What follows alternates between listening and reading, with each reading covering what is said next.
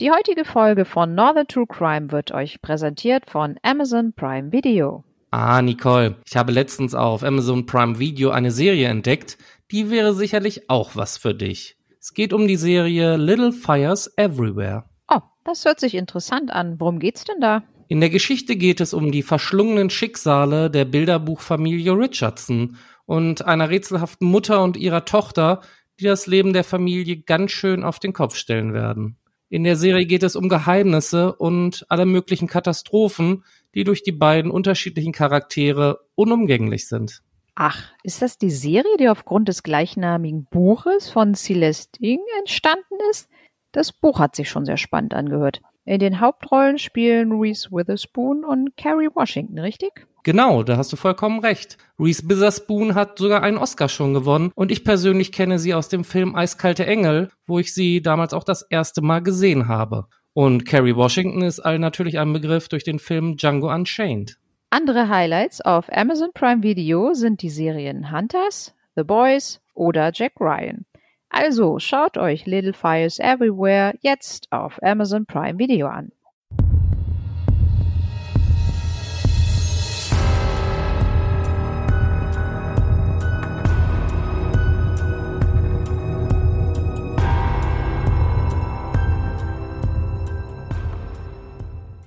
Herzlich willkommen bei einer neuen Folge von Northern True Crime. Wir sind bei der Folge 17 angelangt. Mein Name ist Chris und an meiner Seite ist wieder die Nicole.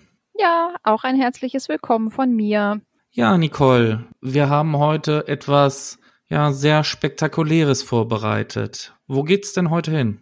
In der heutigen Folge geht's nach langer Zeit mal wieder in das Bundesland Bremen, um genauer zu sein nach Bremerhaven. Wobei ich dachte immer, Bremerhaven gehört zu Niedersachsen. Es liegt doch fast 65 Kilometer von Bremen entfernt. Ja, Nicole, das glauben viele, aber so ist es nicht. Bremerhaven ist eine Exklave des Landes Freie Hansestadt Bremen. Die kreisfreie Stadt hat knapp 113.000 Einwohner und liegt direkt an der Nordseeküste. Okay, es geht also nach Bremerhaven. Jetzt haben wir allerdings ein kleines Problem, weil in dieser Folge wird es wirklich sehr brutal werden. Wir möchten deshalb schon zu Beginn eine Triggerwarnung aussprechen. Es wird sehr abartig, wie eine Zeitung geschrieben hat, der perverseste Mord, den sie die Seestadt Bremerhaven jemals erlebt hat. Wir haben lange überlegt, ob wir euch den Fall so schildern sollen, wie er wirklich passiert ist. Und es ist auch später so im Urteil festgestellt worden. Oder ob wir den Fall nur oberflächlich ansprechen sollen. In diesem Fall wird allerdings auch über die Zuschauer in dem Prozess gesprochen werden und auch über gerichtliche Entscheidungen. Deshalb haben wir uns dazu entschieden, euch den Fall so detailliert zu schildern, wie er auch passiert ist. Wir werden allerdings nur einmal auf den detaillierten Tathergang eingehen und im Prozess dann nur noch oberflächlich. Falls ihr also Probleme habt mit einem sehr grausamen Tathergang, dann solltet ihr besser mehrere Minuten vorspulen. Ich denke mal so zwei Minuten sollten reichen. Oder eine andere Folge von uns anhören. Ja, vielen Dank, Nicole. Das ist wirklich bei diesem Fall sehr zu empfehlen, denn es ist wirklich ein sehr grausamer Fall. Und unser heutiger Fall beginnt am Abend des 1. Februars 2013. Der 46-jährige Thomas W. sprach an diesem Abend schon ordentlich dem Alkohol zu. Der gelernte Fleischer war einige Jahre als Schlachter tätig, ist allerdings schon eine ganze Weile jetzt arbeitslos. Er ist verheiratet, allerdings an diesem Abend alleine zu Hause. Am späten Abend besucht er, da schon beträchtlich alkoholisiert, die ein Stockwerk über ihm wohnende, 66 Jahre alte Gisela L. Sie ließ ihn herein und sie tranken im Wohnzimmer zusammen Alkohol und rauchten Zigaretten. Im weiteren Verlauf des Abends geriet der Angeklagte aus ungeklärten Gründen in hochgradige Wut. Er versetzte Frau L. mindestens drei heftige Schläge oder Tritte gegen den Kopf und den Hals, die unter anderem einen mehrfachen Gesichtsschädelbruch sowie eine multiple Fraktur von Kehlkopf und Zungenbein verursachten. Außerdem vollführte er zehn weitere kräftige Gewalteinwirkungen auf Brust, Bauch, Arme und Beine. Der in Rückenlage auf dem Sofa liegenden und zu dieser Zeit aufgrund der erlittenen Kopfverletzungen bewusstlosen Frau zog er die Kleidung bis zur Kniekehle herunter. Dann drang er mit seiner Hand und großen Teilen seines Unterarms mindestens dreimal in ihren Anus ein. Dabei durchstieß er unter erheblicher Gewalteinwirkung den Darm und riss aus dem so eröffneten Bauchraum in drei Teilen nahezu den gesamten Dünndarm sowie 25 Zentimeter Dickdarm heraus. Neben vielfachen Durchreißungen des Darms wurde auch der Magen zerrissen und die Milz eingerissen. Thomas W. nahm das mit 1,30 Meter längste Teil des Dünndarms und legte es Frau L. um den Hals, indem er die Mitte des Stückes vor ihren Hals legte, den Rest hinter ihrem Kopf kreuzte und die Enden auf ihrer Brust ablegte. Mit seinen blutverschmierten Händen fasste er ihr auch auf den unbekleideten Oberkörper und hinterließ erhebliche Blutantragungen.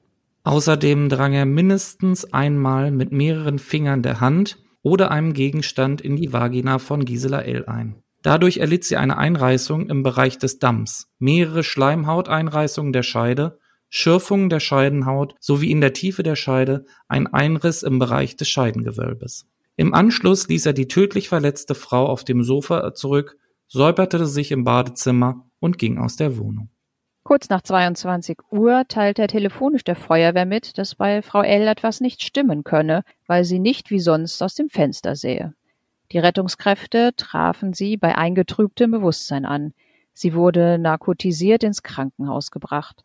Eine sofort eingeleitete Notoperation wurde wegen Aussichtslosigkeit abgebrochen. Gisela L. verstarb am 2. Februar 2013 um 0.50 Uhr an ihren schweren inneren Verletzungen, ohne das Bewusstsein wiedererlangt zu haben. Die Kriminalpolizei stand vor einem Rätsel. Wer für das brutale Tatgeschehen verantwortlich ist, konnte sie nicht beantworten. Sehr schnell geriet der Anrufer, der die Feuerwehr verständigte, unter Tatverdacht. Am folgenden Tag wurde eine 20-köpfige Mordkommission gebildet. Die Mitarbeiter des Erkennungsdienstes waren auf Spurensuche in der Wohnung und dem Umfeld des Tatortes. Insgesamt wurden 81 Spuren verfolgt. Unter anderem stellte die Polizei die Abfallbehälter des Mehrfamilienhauses sicher, um darin nach Spuren und Beweismitteln zu suchen, die im Zusammenhang mit der Tat stehen könnten. Nach den Befragungen in dem Mehrfamilienhaus und in der unmittelbaren Nachbarschaft dehnte die Polizei ihre Befragungen dann weiter aus. Es dauerte keine zwei Tage, dann erfolgte der Durchbruch der Polizei. Mehrere ausgewertete Spuren vom Tatort führten am 3. Februar 2013 dazu, dass die Staatsanwaltschaft Bremen, hier die Zweigstelle Bremerhaven, gegen den Anrufer bei der Feuerwehr, den mittlerweile 47-jährigen Thomas W., einen dringenden Tatverdacht begründen konnte. Eine Richterin des Amtsgerichtes Bremerhaven stellte noch am selben Tag einen Haftbefehl gegen ihn aus. Er wurde festgenommen und saß seitdem in Untersuchungshaft. Bei der Durchsuchung der Wohnung des Opfers fanden sich serologische Spuren, die vom Institut für Rechtsmedizin der Universität Hamburg analysiert wurden. Dabei wurde DNA-Material des Tatverdächtigen gefunden, das seine Anwesenheit in der Tatwohnung belegte. Die Mordkommission hatte schon früh den 47-Jährigen als möglichen Täter in Verdacht. Erst die Untersuchung des Instituts sowie die Rekonstruktion des Tagesablaufs des Opfers und des Tatverdächtigen erhärteten letztlich den Verdacht der Ermittler. Die Staatsanwaltschaft erhob Anklage wegen Mordes vor dem Landgericht Bremen, wo am 5. August 2013 der Prozess begann. Die Staatsanwaltschaft war davon überzeugt, dass er Gisela L. in ihrer Wohnung erst den Schädel zertrümmerte, mit seinen Händen vergewaltigte und dann mit den bloßen Händen verstümmelte. Im Anschluss ließ er sein Opfer in einer Blutlache zurück. Sie starb an den Folgen dieser Tat in den frühen Morgenstunden des 2. Februar 2013. Der Angeklagte ließ sich zur Tat nicht ein und berief sich auf einen Filmriss wegen des hohen Alkoholkonsums. Am ersten Prozesstag wurden bereits Zeugen vernommen darunter die Tochter der Getöteten. Sie erzählte davon, dass ihre Mutter, obwohl sie vier Kinder hatte, sehr einsam und eigentlich immer sehr zurückhaltend gegenüber Fremden war. Die Tochter und ihre drei Geschwister wurden auch als Nebenkläger zum Verfahren zugelassen. Auch sagte eine Polizeibeamtin aus, welche als erstes am Tatort eintraf. Sie war geschockt von der Szene. Die Frau lag blutüberströmt und halb bekleidet auf dem Sofa. Auf ihrem Gesicht ein Kopfkissen. Wand und Boden war voll Blut und Fleischklumpen. Fast ein halbes Jahr zog sich der Prozess. An einem Prozesstag sagte ein Sachverständiger aus, dass ihm kein in der Tötungsart vergleichbarer Fall bekannt ist. Es werden 57 Zeugen und 13 Sachverständige in 20 Verhandlungstagen gehört.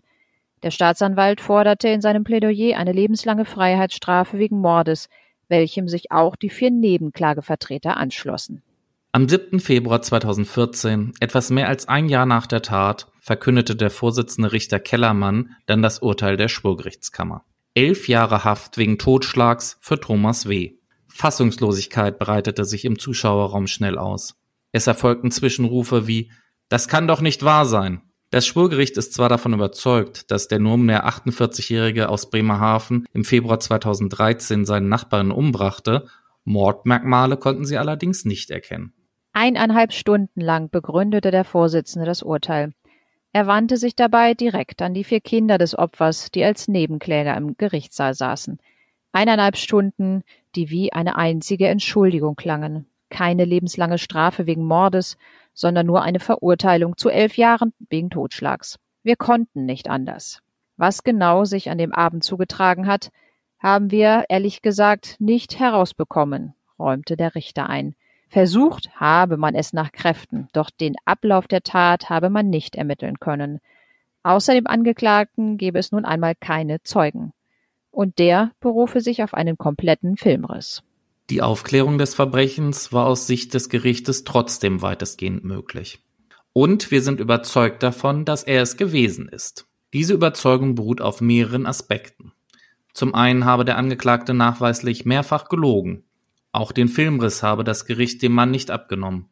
Dies sei eher im Bereich Schutzbehauptung anzusiedeln. Zum anderen gebe es eine Vielzahl von Spuren am Tatort, die auf den 48-Jährigen als Täter hinweisen. Außerdem habe es keinerlei Anhaltspunkte für einen Dritten als Täter gegeben. Damit stand der Angeklagte für das Gericht als Täter fest. Doch zum Tathergang und wichtiger noch zu seinen Motiven gab es allenfalls Vermutungen. Bei dem stark alkoholisierten Mann müsse eine massive affektive Erregung vorgelegen haben, konstatierte Richter Kellermann angesichts der schweren Verletzungen an Kopf und Körper des Opfers. Doch dass dabei sexuelle Befriedigung eine Rolle gespielt habe, könne nicht mit Sicherheit gesagt werden. Möglich, aber wir konnten es nicht beweisen. Eine Tötung zur Befriedigung des Geschlechtstriebs wäre ein Merkmal für Mord gewesen. Als der Vorsitzende das Tatgeschehen so feststellte, wie wir es oben beschrieben haben, verließen einige Zuschauer angewidert den Sitzungssaal oder schlugen die Hände vor die Augen. Trotz dieser Schilderung stellte das Gericht auch besondere Grausamkeit nicht als Tatmerkmal eines Mordes fest. Der Richter sparte auch nicht an Bewertungen. Abscheulich und widerlich sei das, was der Angeklagte der Frau angetan habe. Doch um den gesetzlichen Vorgaben für Mord zu genügen, müssten diese Grausamkeiten auch beim Opfer ankommen. Es müsse sie subjektiv empfinden. Das liege hier nicht vor. Die 66-Jährige war zu diesem Zeitpunkt bewusstlos. Nicole, sag mal, kannst du vielleicht mal was zum Mordmerkmal Grausamkeit erzählen? Wieso meinte in diesem Fall während dieser wirklich grausamen Tat, wie wir es jetzt empfinden, dass das Mordmerkmal aber nicht erfüllt ist. Ja, also die Definition vom Mordmerkmal grausam lautet, dass grausam tötet, wer aufgrund einer gefühllosen und unbarmherzigen Gesinnung seinem Opfer besonders schwere Qualen körperlicher oder seelischer Art zufügt. Das muss aber so sein, dass das über das normale Tötungsmaß hinausgeht, diese Schmerzzufügung. Das klingt jetzt auch so ein bisschen perfide, aber eine Tötung geht ja im Normalfall mit Schmerzen einher. Es soll aber so sein, wenn man jetzt sagt, das ist grausam gewesen. Ein Beispiel ist, wenn man jemanden foltert oder wenn ich jemanden jetzt in einen Wald bringe und den da am Baum fessle und der da einfach verhungert und verdurstet. Sowas zählt als grausam. In diesem Fall war das ja so, dass das Gericht festgestellt hat, das Opfer war vorher schon bewusstlos. Und deswegen sind sie davon ausgegangen, das war jetzt keine übermäßige Schmerzzufügung und haben gesagt, Mordmerkmal der Grausamkeit scheidet deswegen aus. Okay, vielen Dank, Nicole. Es bleibt also in unserem Fall dann bei Totschlag. Durch die starke Alkoholisierung des Täters stellte das Gericht eine erhebliche verminderte Schuldfähigkeit fest. Wir sind nicht dafür da, Zufriedenheit herzustellen. Wir müssen den Gesetzen folgen, sagte der Vorsitzende und sorgte für weiteres Kopfschütteln im Zuschauerraum. Das Schlusswort des Richters richtete sich an den Angeklagten. Sie müssen jetzt sehen, wie Sie damit klarkommen. Kurze Pause. Ehrlich gesagt, ich hoffe, dass es Ihnen schlecht dabei geht. Gegen das Urteil des Schwurgerichts legten sowohl der Angeklagte als auch die Staatsanwaltschaft Revision ein. Und so musste sich der Bundesgerichtshof in Karlsruhe mit der Sache beschäftigen. Naja, beziehungsweise in diesem speziellen Fall der Bundesgerichtshof in der Außenstelle in Leipzig. Denn der fünfte Strafsenat, welcher für Revision gegen das Landgericht Bremen zuständig ist, hat seinen Sitz nicht in Karlsruhe, sondern in der Außenstelle des Bundesgerichtshofs in Leipzig. Am 22. Oktober 2014 verkündete der fünfte Strafsenat seine Entscheidung per Urteil. Moment, per Urteil? Wir haben immer doch gehört, dass diese Entscheidungen im Revisionsverfahren immer per Beschluss getroffen worden sind. Nicole, kannst du uns mal erklären, wann der BGH per Urteil und wann per Beschluss entscheidet? Ja, kann ich kurz machen. Wie gesagt, das sind zwei verschiedene Sachen. Wenn eine Hauptverhandlung stattfindet, ergeht hinterher ein Urteil.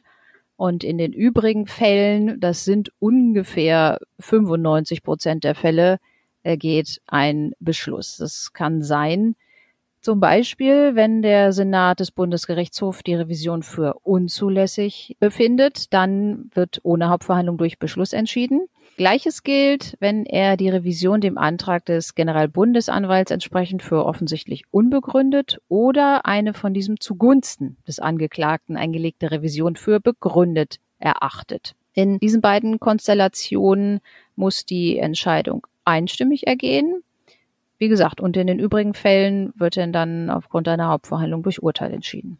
Okay. In der nunmehr anberaumten Hauptverhandlung trug der Generalbundesanwalt vor, dass die vom Schwurgericht vorgenommene rechtliche Einordnung des Tötungsvorsatzes schlichtweg indiskutabel sei. Ein ausgebildeter Schlachter wie der Angeklagte, dem das Ausweiden von Tieren berufsbedingt geläufig ist, geht mit Sicherheit davon aus, dass ein bewusstlos zurückgelassener Mensch, dem Vergleichbares widerfahren ist, an den Folgen einer solchen Tat geraume Zeit später stirbt. Der Bundesgerichtshof spricht ein wegweisendes und zugleich sehr überraschendes Urteil. Ja, ich werde einmal den kompletten Tenor des Urteils verlesen, damit man auch mal so ein Gefühl dafür hat, wie die Entscheidung im Wortlaut sich anhört. Erstens, auf die Revision der Staatsanwaltschaft wird das Urteil des Landgerichts Bremen vom 7. Februar 2014 mit den Feststellungen aufgehoben. Jedoch haben die Feststellungen zum äußeren Tatgeschehen Bestand. Im Umfang der Aufhebung wird die Sache zu erneuter Verhandlung und Entscheidung auch über die Kosten des Rechtsmittels an eine andere als Schwurgericht zuständige Strafkammer des Landgerichts zurückverwiesen. Zweitens, die Revision des Angeklagten gegen das genannte Urteil wird verworfen. Er hat die Kosten seines Rechtsmittels und die hier durch den Nebenklägern entstandenen notwendigen Auslagen zu tragen. Zu den Mordmerkmalen führt der BGH aus, die Auseinandersetzung des Schwurgerichtes mit möglichen Tatmotiven des Angeklagten ist rechtlich unzulänglich, weil es sich nicht der Frage zugewendet hat, ob in den äußerst brutalen Vorgehen des psychisch angeblich weitgehend unauffälligen Angeklagten ein dem personalen Eigenwert des Opfers negierender Vernichtungswille zum Ausdruck kommt, der nach allgemeiner sittlicher Wertung aufs tiefster Stufe steht, daher der Motivgeneralklausel des § 211 Absatz 2 StGB unterfällt. Im Hinblick auf die Tatbegehung führt der BGH weiter aus, es erstaunt, dass das Schwurgericht die Qualität dieser Umstände zutreffend erkannte, jedoch nicht in seine Überlegungen zum Vorliegen subjektiver Mordmerkmale einbezogen hat. Der Bundesgerichtshof folgte daher der Staatsanwaltschaft und verwies zudem darauf, dass auch das Mordmerkmal der Mordlust in Betracht kommen könnte. Außerdem sah er, dass es dem Täter möglicherweise um Demütigung oder sadistisches Quälen und nicht um Sex gehe. Insoweit käme auch eine tateinheitliche Begehung einer Vergewaltigung oder eines sexuellen Missbrauchs einer widerstandsunfähigen Person jeweils mit Todesfolge in Betracht. Beides ist mit lebenslanger Freiheitsstrafe oder Freiheitsstrafe von zehn Jahren bis 15 Jahren bedroht. Dann rückte wohl auch das Mordmerkmal zur Befriedigung des Geschlechtstriebs weiter in den Fokus. Der fünfte Strafsenat hob das Urteil daher im Schuldspruch unter Beibehaltung der Feststellung zum äußeren Tatgeschehen auf. mit der Begründung, die Spurenauswahl sei vollständig und es bestünden keine realistischen Anhaltspunkte, dass sich der Angeklagte zu Details in Begehung der Tat und ihrer Begleitumstände in einer neuen Hauptverhandlung öffnen werde. Und somit verwies er es an ein anderes Schwurgericht des Landgerichts Bremen zurück. Das Rechtsmittel des Angeklagten wurde verworfen. Nicole, kannst du jetzt mal vielleicht ganz unjuristisch zusammenfassen, was das jetzt für unseren Fall bedeutet? Genau. Der Angeklagte hat Revision eingelegt und da hat der BGH gesagt, nö, der kommt damit nicht durch. Das nennt sich dann also verworfen. Und die Staatsanwaltschaft hatte ja insoweit schon Erfolg mit ihrem Rechtsmittel. Das bedeutet jetzt, so wie das hier in dem Urteil steht, dass das Tatgeschehen, so wie wir es anfangs ja geschildert haben und so wie es das Schwurgericht dann auch festgestellt hat, dass das jetzt rechtskräftig ist. Eine andere Strafkammer beim Landgericht muss jetzt nur noch entscheiden, wie hoch die Strafe ist und um welche Straftat es sich genau handelt. Also ob das jetzt Totschlag ist oder Mord. Aber es geht ja noch weiter in dem Urteil des BGH. Richtig, denn der Bundesgerichtshof bemängelte auch, dass im Rechtsfolgenausspruch die Prüfung einer Maßregel der Unterbringung in einem psychiatrischen Krankenhaus nach 63 StGB unterblieben war. Er regte für die neue Hauptverhandlung die Hinzuziehung eines anderen psychiatrischen Sachverständigen an, der sich so dann stärker mit den festgestellten Auffälligkeiten im Sexual- und Sozialverhalten des Angeklagten beschäftigen solle. Vor allem fand der Bundesgerichtshof, der psychiatrische Sachverständige solle sich auch mit der Art und Weise der Tatbegehung auseinandersetzen. Der Senat stellte sehr deutlich für die juristische Sprache fest, was er von dem Urteil des Landgerichts Bremen hält und gibt so gesehen einen Fahrplan für die neue Verhandlung vor dem Landgericht an die Hand. Denn für den Fall der sicheren Feststellung einer zumindest im Sinne des Paragraph 21 verminderten Schuldfähigkeit wäre dann die Unterbringung in einem psychiatrischen Krankenhaus zu prüfen. Und selbst dann, wenn die verminderte Schuldfähigkeit nicht feststehe, sondern nur nicht auszuschließen sei, sei zu prüfen, dass auch insoweit die Unterbringung in der forensischen Psychiatrie in Betracht kommen könnte. Es fällt schwer, in diesen Formulierungen nicht den Hinweis zu sehen, falls nicht lebenslange Freiheitsstrafe angeordnet werde, dann solle jedenfalls die Unterbringung in der Psychiatrie verhängt werden. Etwas mehr als zwei Jahre nach der grausamen Tat wurde der Fall dann ein zweites Mal vor dem Landgericht Bremen verhandelt. Dieses Mal unter dem Vorsitz der Vorsitzenden Richterin Letzel. Es waren 16 Verhandlungstage anberaumt. Die Kammer wollte versuchen, die Tat möglichst genau zu rekonstruieren. Dazu benötigt sie die Hilfe von Zeugen, die allerdings nicht alle in der Lage waren, mit dem psychischen Druck umzugehen. Eine Zeugin habe schon vor dem ersten Verhandlungstag einen Attest vorgelegt, in dem bescheinigt werde, dass sie nicht aussagen könne. Letzel und der Staatsanwalt sehen das allerdings anders und wollen die Zeugin unbedingt hören. Es ginge nicht darum herauszufinden, ob Herr W. die Tat begangen habe, sondern warum. Wichtig ist, was hinter der Tat steckt, so Letzel. Auch in der neuen Verhandlung schwieg der Angeklagte und einer der ersten Termine geht bereits nach 20 Minuten Verhandlungszeit zu Ende. Da schüttelt Thomas W. auf seiner Anklagebank nur den Kopf und sagt, so eine Aufregung wegen ein paar Minuten. Der Prozess zog sich weiter bis in den April 2015. Am 9. April sagten Thomas W.s jüngerer Bruder und seine Ex-Verlobte aus. Die Ex-Verlobte sagte, anfangs schwebte ich auf Wolke 7, doch unterschwellig wusste ich, dass mal etwas Schlimmes passieren könnte. Die 58-Jährige war zwei Jahre mit W. liiert hat, wie sie sagt, schon nach kurzer Zeit erfahren müssen, was es heißt, wenn W. Randale macht. Oft sei Alkohol im Spiel gewesen, das habe ihn verändert, sagte sie. Dann hatte ich Angst, große Angst. Große Wut hingegen verspürte sein jüngerer Bruder, wenn er an die Tat denkt und vor Gericht erzählt, dass W. schon in der Kindheit ein schwieriger Mensch gewesen sei. Aus Kleinigkeiten sind oft Wutausbrüche geworden. Das zieht sich wie ein roter Faden sagt der 47-Jährige, der schnell deutlich macht, was er von seinem Bruder hält. Ein falsches Wort und er wurde zum Raubtier. Besonders schlimm sei es für ihn, dass W. bis heute keine Angaben zur Tat macht und behauptet, er könne sich aufgrund eines Filmrisses an nichts mehr erinnern. Das ist einfach nur feige. Die Erziehung der Eltern sei recht streng gewesen, aber von einer schlechten Kindheit zu sprechen wäre auch falsch, meinte der Bruder. Obwohl es regelmäßig Prügel vom Alten gab, habe es auch Zeiten gegeben, in denen wir lachten, bis wir Bauchschmerzen hatten. Als Thomas 13 Jahre alt war, erschoss sich sein Vater mit einem Bolzenschussgerät. Das Verhältnis zur Mutter beschrieb sein Bruder als unterkühlt. Mit 18 Jahren soll Thomas zum ersten Mal versucht haben, sich umzubringen. Wenn er jetzt so zurückdenke, dann sei der Angeklagte das Spiegelbild des Vaters, meinte der Bruder. Nüchtern war er umgänglich, doch hatte er einen gewissen Pegel überschritten, musste man ihm genau im Auge behalten. Noch bis zur Verhandlung schämte sich der 47-Jährige für die Tat seines Bruders. Immer wenn ich die Angehörigen der Frau sehe, fühle ich mich dreckig. Die Tat hat auch mein Leben grundlegend verändert. Es dauerte bis zum 19. Juni 2015, bis die Beweisaufnahme geschlossen werden konnte und der Staatsanwalt sein Plädoyer hielt. Staatsanwalt Schmidt forderte für Thomas W. eine lebenslange Freiheitsstrafe und die Feststellung der besonderen Schwere der Schuld. Er forderte eine Verurteilung wegen Mordes und sexuellen Missbrauchs einer wehrlosen Person. Schmidt machte während seiner Schlussrede deutlich, dass es für ihn seit Prozessbeginn außer Frage stehe, dass W. seine Nachbarin getötet habe. Die zu klärende Frage sei vielmehr die nach dem Motiv gewesen. Da W. seit Beginn der Verhandlung schweigt und bis heute beteuert, sich an den Tatabend nicht erinnern zu können, stützte sich das Gericht bei der Wahrheitsfindung auf zahlreiche Zeugenaussagen.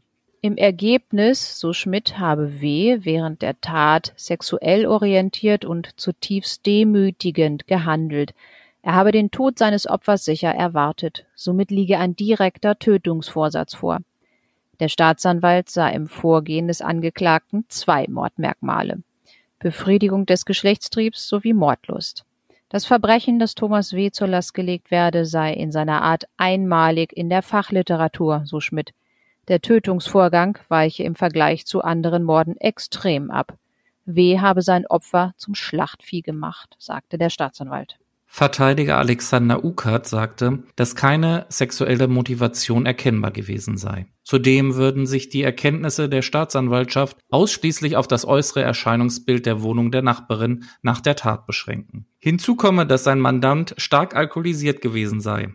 Dies könnten mehrere Zeugen, die ihn vor der Tat gesehen haben, bestätigen. Eine erhebliche Steuerungsverminderung sei daher nicht auszuschließen. Einen konkreten Strafrahmen nannte Ukert nicht. Der Angeklagte betonte in seinem letzten Wort, dass er nach mehr als zwei Jahren keinerlei Erinnerung an die Tat habe. Ich habe mir das Gehirn zermartert, aber ich habe nicht einen Gedanken, warum ich das getan habe. Er selbst schloss einen sexuellen Hintergrund aus. Es könne absoluter Hass gewesen sein. Noch einmal knapp eine Woche später sollte dann die Vorsitzende Richterin das Urteil der Kammer verkünden. Am 25. Juni 2015, zwei Jahre und fast fünf Monate nach der Tat, wird Thomas W. zu einer lebenslangen Freiheitsstrafe wegen Mordes verurteilt. Ebenfalls wurde die besondere Schwere der Schuld festgestellt. In ihrer Begründung sah Letzel als Mordmerkmal sonstige niedere Beweggründe für gegeben. Eine Geisteskrankheit, die zur Anwendung des 63 führen würde, habe sich hingegen nicht nachweisen lassen. Unter anderem, weil W. sein Schweigen zur Tat während des gesamten Prozesses nicht gebrochen hatte. Die Richterin wandte sich nach der Urteilsverkündung an Thomas W. und betonte, dass seine Tat unermessliches Leid über die Familie des Opfers gebracht habe. Ebenfalls erklärte sie, dass Thomas W. einen Selbstmordversuch in der Untersuchungshaft unternommen hatte. Dieser sei ein Zeichen dafür, dass ihm das selbst bewusst sei. Schließlich appellierte sie an ihn, sein Schweigen zu brechen und sich einem Therapeuten anzuvertrauen. Noch ist diese grausame Tat juristisch nicht abgeschlossen, denn Thomas W. legt erneut Revision gegen das Urteil des Landgerichts Bremen ein. Und es dauert wieder längere Zeit, bis der Bundesgerichtshof, diesmal wieder in Leipzig, eine Entscheidung traf. Am 15. Februar 2016, über drei Jahre nach der Tat an Gisela L., verwarf der Bundesgerichtshof die Revision des Angeklagten und die zweite Verurteilung des Landgerichts Bremen war nunmehr in Rechtskraft erwachsen. Nun können die Angehörigen endlich zur Ruhe kommen und Thomas W. wird mindestens bis 2031 in Haft verbringen. Der Fall ist jetzt erstmal abgeschlossen. Muss man erstmal tief Luft holen. Ja, absolut. Also nicht nur, dass dieser Fall an sich sehr grausam war, sondern auch, ich finde, dieser Prozess oder ich muss sagen, eigentlich diese Prozesse waren juristisch gesehen sehr spannend. Ja, das stimmt. Also mich, mich hat aber wirklich so ein bisschen schockiert, dass, also man weiß es ja nicht genau, aber dass er die ganze Zeit nicht mal was über dieses Motiv gesagt hat. Er hat sich einfach nur darauf berufen und gesagt, ich war hier äh, alkoholisiert und weiß ich auch nicht mehr so genau, was da passiert ist. Also ich glaube, das hatte dem ganzen Prozess irgendwie nochmal so ein bisschen mehr Aufklärung gebracht, weil ja, die einzigen beiden Leute, die dabei waren, das Opfer sagt nichts mehr und er gibt hinterher auch nichts an. Also das ist dann da wirklich schwierig für ein Gericht, da eine Aufklärung herbeizuführen. Es ist ja auch von mehreren Zeugen gesagt worden, dass er auch schon vorher und auch seit der Kindheit sich ähm, häufiger so verhalten hat, dass er denn dann aggressiv wurde und dass auch seine Ex-Verlobte sagte, sie habe denn dann Angst gehabt. Also von daher passt das ja schon so ein bisschen ins Bild, dass er da jetzt auch wieder, ich sage jetzt mal, durchgedreht ist. Ja, ohne, ohne eine Aussage von ihm ist das ja wirklich schwer, das aufzuklären. Also das ganze Verfahren lässt einen irgendwie fassungslos zurück, zu was Menschen in der Lage sind. Vor allem es gibt keinen Grund. Also ich habe nirgendwo einen Grund gesehen, warum es zwischen den beiden irgendwelche großen Spannungen geben haben muss. Meistens, wenn ja irgendwelche grausamen Taten passieren, dann gibt's da schon eine Vorgeschichte, dass sie sich schon seit Wo Wochen, Monaten, Jahren in den ja, Haaren gelegen haben und es Streitereien gab. Meistens, wenn diese Nachbarschaftsstreitigkeiten oder Nachbarschaftsmorde passieren, da ist ja schon eine große Vorgeschichte. Hier war ja gar nichts. Nee, da denke ich ja mal auch, das war einfach eine befreundete Nachbarin. Wenn er sich dann noch bei ihr ins Wohnzimmer setzt und sie auch reinlässt und die zusammen noch was trinken und rauchen, dann können die sich ja gar nicht so angefeindet haben vorher. Eben. Deswegen, es macht mich sprachlos, dass sowas dann passieren kann wegen vielleicht irgendeiner Nichtigkeit. Vor allem, was muss jemandem durch den Kopf gehen? Also, ich kann es nicht nachvollziehen. Was aber ja die Gerichte sowohl erstes, also das erste Urteil in Bremen als auch das zweite Urteil in Bremen festgestellt haben, dass da auch keine psychische Erkrankung oder sowas hintersteckend. Ja, das kann ich nicht so ganz nachvollziehen, dass er da nicht, ja, also wenn er da so alkoholisiert war, dass er denn dann, dann doch irgendwie so, äh, ja, erregt war, im, im Affekt das denn dann, dann getan hat. Ähm, wie gesagt, das scheint ja auch schon häufiger so der Fall gewesen zu sein, dass wenn er denn dann Alkohol getrunken hat, dass die Leute denn dann schon Angst hatten oder auch der Bruder ja auch gesagt hat, da passiert denn dann irgendwann mal was oder so. Also normal ist das doch nicht, oder? Normal ist das absolut nicht. Bin kein psychiatrischer Sachverständiger, weiß nicht genau, was die da ausgeführt haben. Ja, da habe ich leider auch nichts genau äh, drüber gefunden, was die psychiatrischen Sachverständigen gesagt haben. Aber es taucht ja auch wirklich in dem Urteil nicht auf. Es wurde ja darüber nachgedacht, aber es gab keine Anhaltspunkte dafür, dass da irgendeine psychische Erkrankung ist. Gut, natürlich kann man jetzt sagen, vielleicht hat er sich beim Sachverständigen genauso verhalten wie vor Gericht und nichts gesagt. Dann kann er natürlich auch nur Mutmaßungen und Schlussfolgerungen anstellen, wenn der Angeklagte sich natürlich auch beim Sachverständigen nicht einlässt. Gut, vielleicht war es auch einfach eine Verteidigungstaktik, dass die von vornherein gesagt haben, so, pass mal auf, der Mord steht nicht unbedingt fest. Wir probieren hier auf Totschlag zu kommen. Und es ist am besten, wenn du nichts sagst, wenn du dem Sachverständigen nichts sagst und wenn du auch vor der Kammer nichts sagst. Von daher kann das ja auch einfach alles bewusst so gewählt worden sein von Anfang an. Allerdings muss ich dann sagen, als Verteidiger hätte ich dann spätestens dann meine Taktik geändert, nachdem ich dieses Urteil des Bundesgerichtshofes bekommen hätte, wo eindeutig drin steht, hier, das ist Mord. Also jetzt mal unverblümt gesagt, ja, ja, ja. das ist Mord. Guckt, dass der gute Mensch lebenslang hinter Gittern wandert, egal ob äh, psychiatrische Gitter oder juristische Knastgitter. Spätestens dann wäre es doch vielleicht angezeigt gewesen, naja, wenn es wirklich eine äh, Verteidigungsstrategie war, die dann vielleicht zu ändern im zweiten Prozess vor dem Landgericht. Ja, weiß man nicht. Also du hättest denn das eher geändert und hättest dann, dann gesagt, so, wir wollen hier in die Psychiatrie und nicht in die JVA. Also nach dem Interview, was uns Melanie in Folge 12 gegeben hat, glaube ich dann jetzt auch nicht mehr, nein. Vielleicht wollte der ja auch nicht in die Psychiatrie. Wobei, wenn man jetzt hier auch hört, er hat auch einen Suizidversuch hinter sich oder mehrere ja schon im Alter von 18 Jahren. Also das, wie gesagt, ist für mich so ein bisschen schwer nachzuvollziehen, dass der psychisch völlig gesund gewesen sein soll. Also kurz gesagt, deiner Meinung nach hätte man da vielleicht schon mal früher präventiv eingreifen können und vielleicht wäre es dann gar nicht zu so einer Tat gekommen.